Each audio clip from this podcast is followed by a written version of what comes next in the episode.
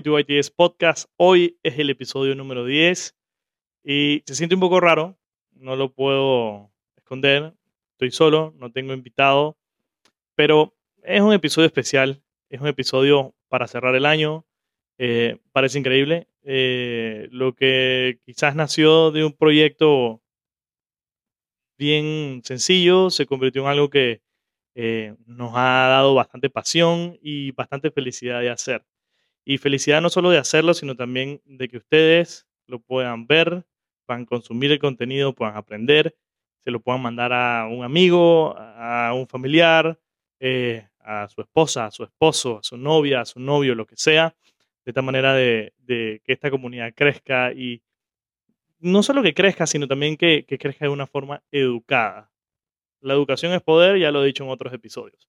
Ahora, hoy es el episodio número 10 eh, y al ser el último, y al no tener eh, ningún invitado acá, producción me ha dicho que no es justo que yo siempre le haga las cinco preguntas rompehielo a mis invitados, pero que nadie me las haga a mí. Así que, producción, si usted quiere, puede empezar.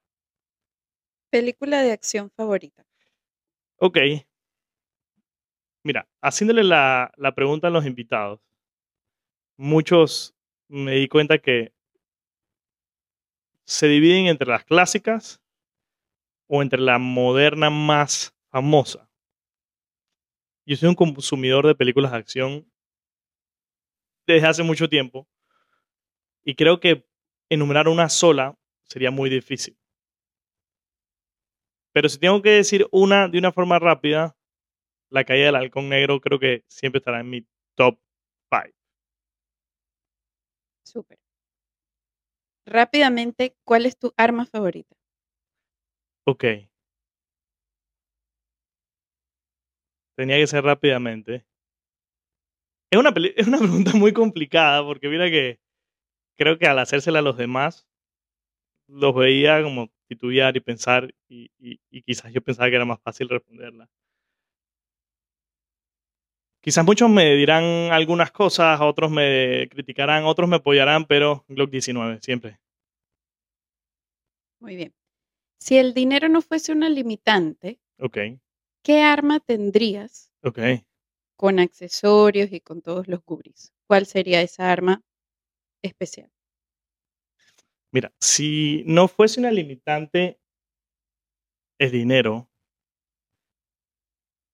me iría por un rifle tipo M4, tipo AR, pero en 308 de Knights Armament. Si no me equivoco, la denominación es la M110, si no me equivoco. O creo que la denominación militar es Mark 12, pero es de Knights Armament, sería esa. Muy bien.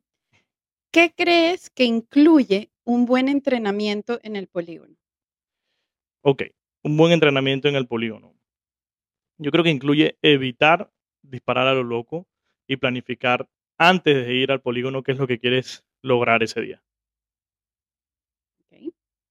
Por último, ¿qué llevarías en tu mochila si hay una invasión extraterrestre? Ok, no son los zombies, sino son extraterrestres. Mira, no es porque el podcast hable de armas ni, ni nada, ni esta comunidad de armas sea tan grande, pero llevaría algún tipo de herramienta de defensa, ya sea un arma de fuego, un bate, un machete, algún tipo de herramienta que sea para atacar. Eso sería, creo que es lo ideal. Sí, idealmente sería un arma de fuego o, como son extraterrestres, quizás algo que, que dispare láseres eh, intergalácticos, pero no, no creo que, no creo que esté de venta en Panamá. ¿Y solo eso llevarías en tu mochila? Si es un solo elemento, sí. Si me dices que puedo llevar más cosas, creo que lo, lo- dividiría en, en- muchos elementos. Primero, defensa. Segundo, prevención.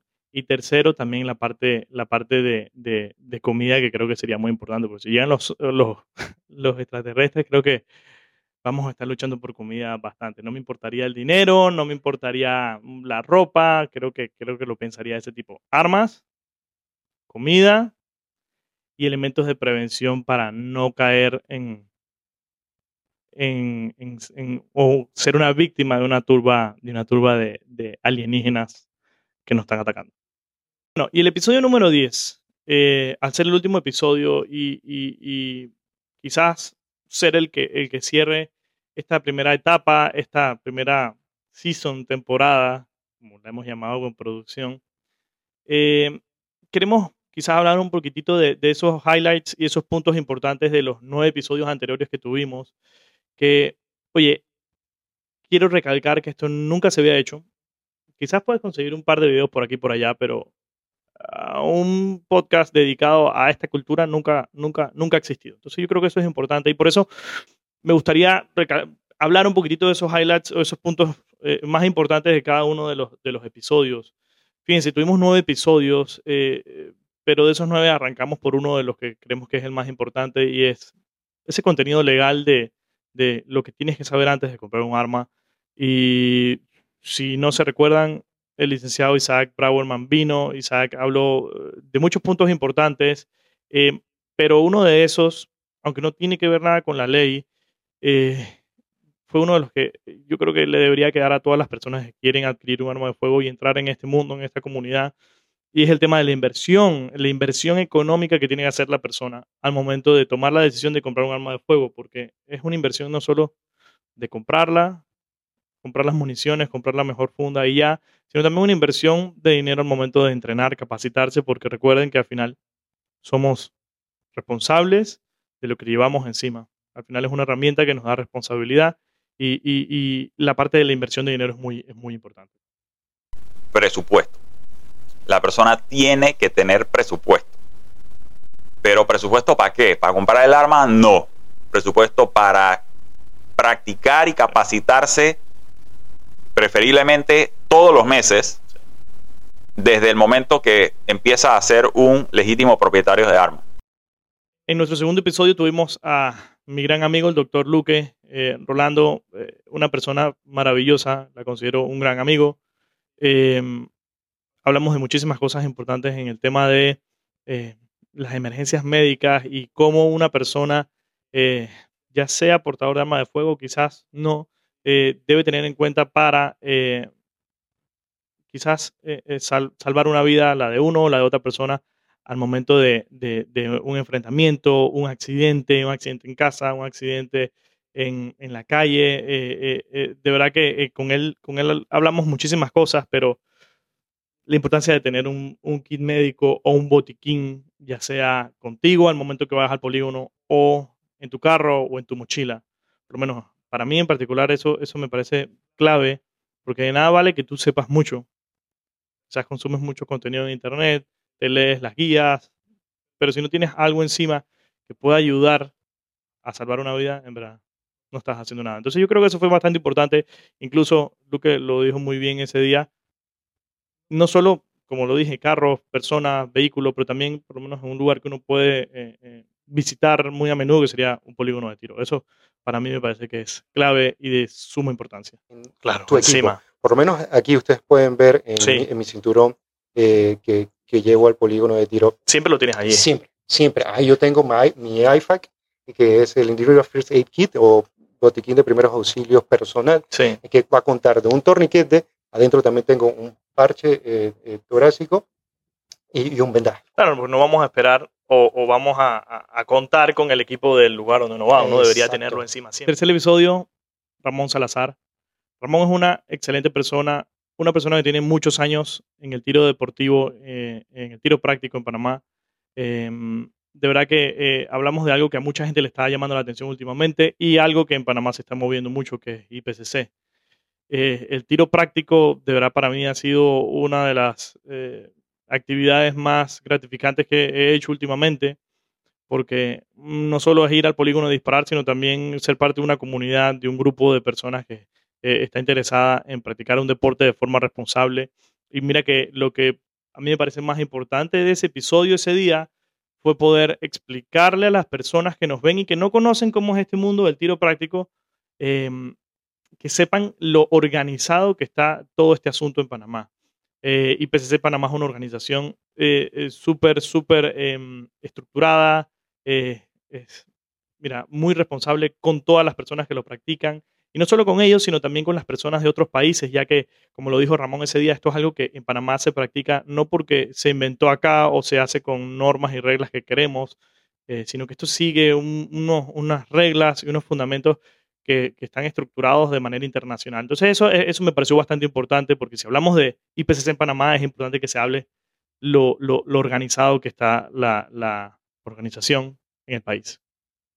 Esto es algo mundial, o sea, IPCC no es algo que nos inventamos en Panamá y que se dispara en Panamá, esto es algo organizado a nivel mundial. Organizado a nivel mundial. En el coronel Cooper fue el primer presidente de, de, IPCC eh, internacional. El presidente actual es un ruso Vitaly Krushkin, es el presidente de IPCC. Tenemos asamblea en septiembre, asamblea mundial, donde participamos todos los directores regionales.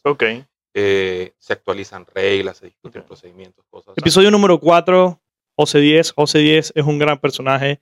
Eh, un personaje que eh, está envuelto en esta cultura y en este mundo del tiro de hace muchos años, como él explicó ese día, presidente del club de tiro, eh, además de eso, es parte del equipo de Top con Panamá. Eh, practica muchísimas modalidades de tiro y, es alguien que no tiene dos días en, esta comunidad. Eh, y eso me parece fantástico. mire que lo más importante de, ese episodio, les aconsejo que, vean este y todos los demás, pero él hablaba sobre el, en el club de tiro de, de, Balboa es la comunidad tan grande que existe. Y es una comunidad que se apoya y es una comunidad que, como él lo dijo, va pasando como de generación en generación. Mm, me quedó bastante lo que él comentó ese día, donde decía que él de otras personas en sus años, donde eh, quizás hace unos cuantos años atrás, recibió recomendaciones, eh, eh, estos consejos de personas mayores que él y ahora él en, su punto, en el momento de su vida, él le toca pasar esa información o esos consejos, esos tips a las personas nuevas que se están uniendo. Eso me parece espectacular porque te demuestra lo unida y, lo grande que puede ser esta cultura en Panamá. El Club de Tiro de Balboa tiene la particularidad, en, mi opinión, la opinión es muy personal de cada uno, pero siento yo que, el nivel de camaradería en el club es muy alto. Totalmente. Es muy alto. Ahí tú, si tienes una duda, tú le puedes preguntar a Al que cualquiera. sea. Tú le preguntas a quien, a quien esté cerca si te puede ayudar con algo. Y, y en verdad que el nivel de camaradería es demasiado alto, eh, la voluntad de todas las de todos los miembros es, es, muy, es de ayudar, es de ayudar, enseñar, eh, obviamente, digo, obviamente eh, todo tiene como que un nivel de responsabilidad. Claro. Ahí todo el mundo es muy responsable. Claro. Episodio número 5, Eddie Lee Calab. De verdad que fue uno de los episodios que a mí me llamaba muchísimo la atención hacer y, quería realizar. De antemano le doy las gracias a, Eddie por haber venido ese día. Oye, eh, eh es un tirador de, de, tiro práctico y PCC de hace muchos años, desde que era un pelado, ya ahora no está tan pelado, pero sigue practicándolo de forma profesional. Y mira que es increíble ver cómo una persona em, puede lograr lo que él ha logrado en el tiro, en el tiro práctico, de viajar a otros países, desde pequeño hasta ahorita, de competir en otros países, otros torneos, ya sea en la región, eh, incluso en otros, por lo menos, si no me equivoco, habló de Estados Unidos, habló de, por lo menos, ese día que grabamos había llegado hace poco de Surinam. Eh, me parece impresionante, de verdad que sí, pero algo muy importante que comentó él, además de lo que es disparar y practicar en el polígono, es, la importancia de, de, ese ámbito mental o esa preparación mental que debería existir en un atleta de, de, ya de alto nivel como él al momento de una competencia. Súper importante porque quizás nosotros desde afuera podemos pensar que al momento de pararse en una cancha de tiro práctico es solo disparar y ya, eh, tipo una película de John Wick, pero en verdad hay mucho más que eso. Y la parte mental le, le, hizo mucho énfasis y a mí me fascinó. La única forma efectiva que yo he visto de entrenar esto es haciendo el trabajo, yendo al torneo y viviendo la experiencia. Em, yo sé de deportistas que han, han hecho trabajo con psicólogos deportivos.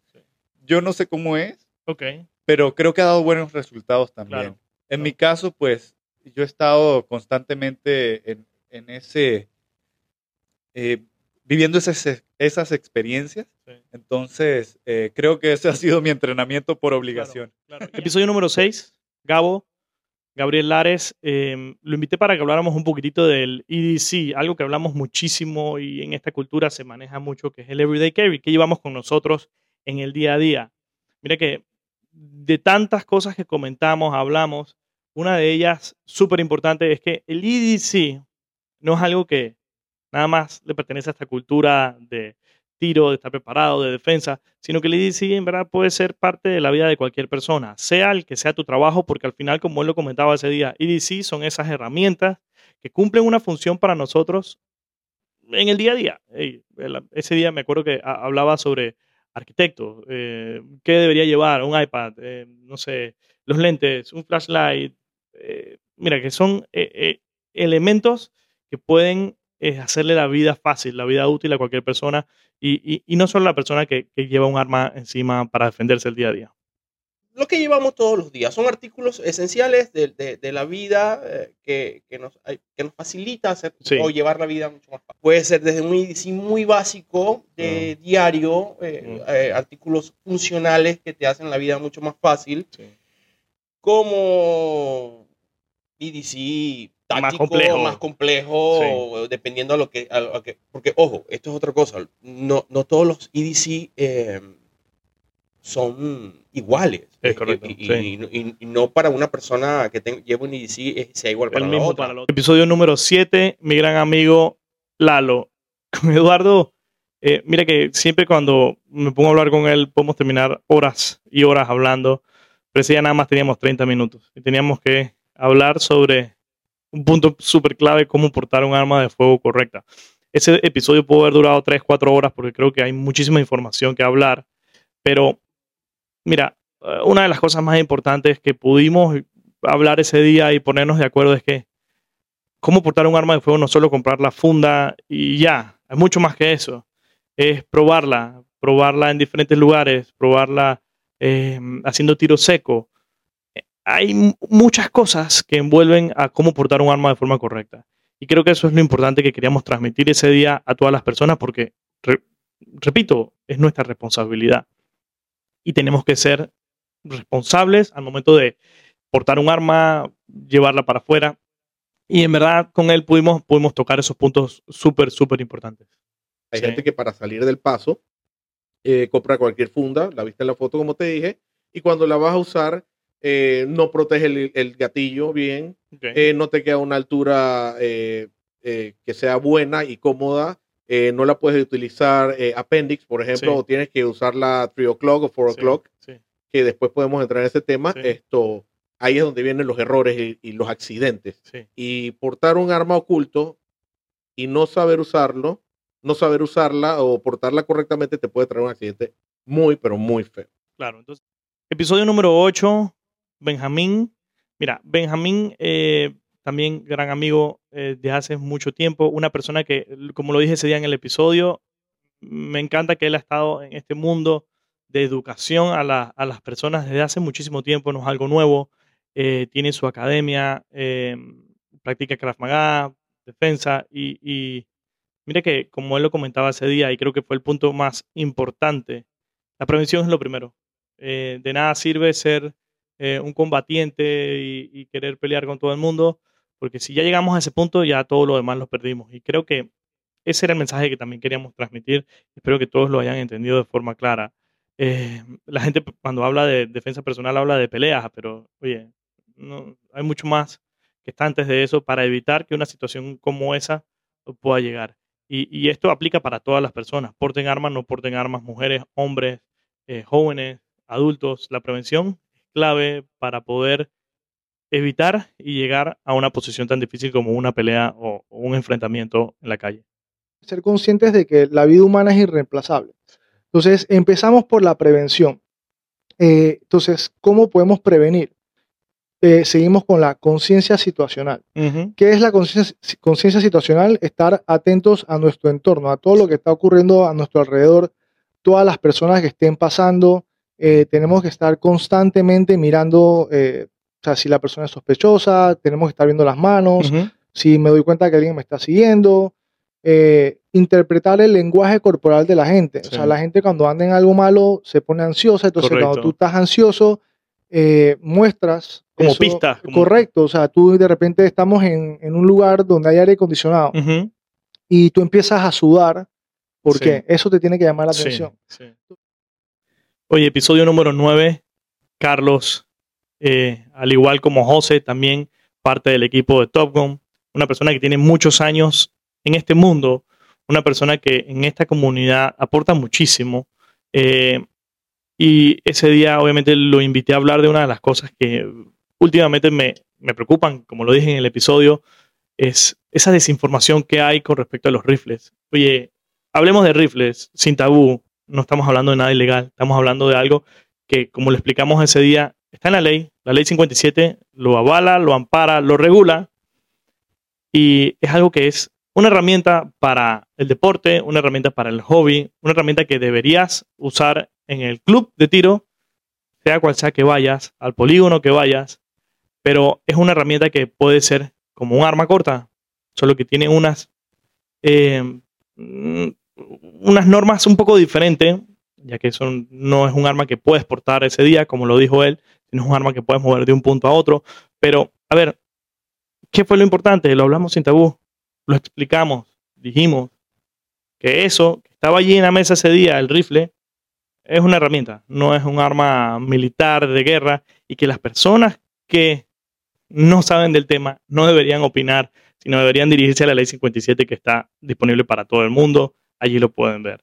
De verdad que ese día creo que quedó bastante claro lo que queríamos transmitir y, creo que se ha logrado. La gente es, mira, no me creas a mí, lee la ley lee la ley, consulta con expertos y, ¿cómo se llama? Eh, ellos te van a dar la respuesta. Sí. Dos, para traer todos estos rifles nosotros necesitamos... Eh, Cualquier cantidad de permiso. Claro, que eso va desde lo que es la DIAS hasta el Ministerio de Seguridad. O sea, que no es que yo voy a traer un rifle de estos y que, a lo loco y ya. Voy a vender aquí. Eh, no, no. Los únicos rifles que sí están prohibidos son esos que tú compras en el bajo mundo. Claro, claro. allá sí pueden ser ráfagas semi, yo no sé qué pueden ser, pero esos sí están prohibidos. ¿no? Exactamente. Pero esto sí es completamente legal aquí en Panamá. Exacto. Y por más, o sea, al final, eh, por más look que tengan, ah, se parece a. Mm, sigue siendo lo mismo. un, rifle que tienes que apretar el disparador cada vez que quieras disparar. por lo tanto, es legal. Un ejemplo muy. Así como dije, estos eh, nueve episodios, nueve invitados, le quiero dar las gracias a ellos. Quiero dar las gracias por dedicar su tiempo de aportar un poquitito más a la cultura mm, de las armas de fuego, prevención, defensa en Panamá que mientras más educada esté, más fuerte esté, podemos llegar más lejos. Y creo que al final eso es una de las cosas más importantes. Así como el título del video lo dice, seguimos, por supuesto que seguimos. Esto nada más un cierre de la temporada número uno. La temporada número uno o este season número uno lo hicimos como un plan piloto para ver cómo era la receptividad de ustedes, eh, y cómo podíamos eh, iniciar esta charla, seguir hablando y cómo podemos comunicarles a ustedes el mensaje que queríamos. Así que, claro que seguimos, pero antes de eso necesitamos darle las gracias a ustedes por vernos, las gracias por mandar el video a, la persona que lo necesitaba, compartirlo, escucharnos en, en Apple Podcast, en Spotify, vernos en YouTube y obviamente también en Instagram. Así que también las gracias es para ustedes. Y ¿Qué sigue? Mira, el año que viene eh, es un año que viene con bastante contenido, eh, contenido que ya con producción lo tenemos casi todo listo, eh, pero también queremos escuchar recomendaciones. Los escuchamos a ustedes, queremos saber qué quieren, qué quieren saber, qué quieren conocer y, y, créanos que vamos, vamos a hacer lo posible por poder buscar al experto que pueda hablar de ese tema. Y también, quizás, ¿por qué no este año podemos tener a algunas personas de afuera, quizás por Zoom, videollamada, que puedan estar acá y podamos hablar un poquitito. Eh, eh, esta comunidad lo necesita eh, y nosotros estamos dispuestos a hacer y a seguir dándole este contenido.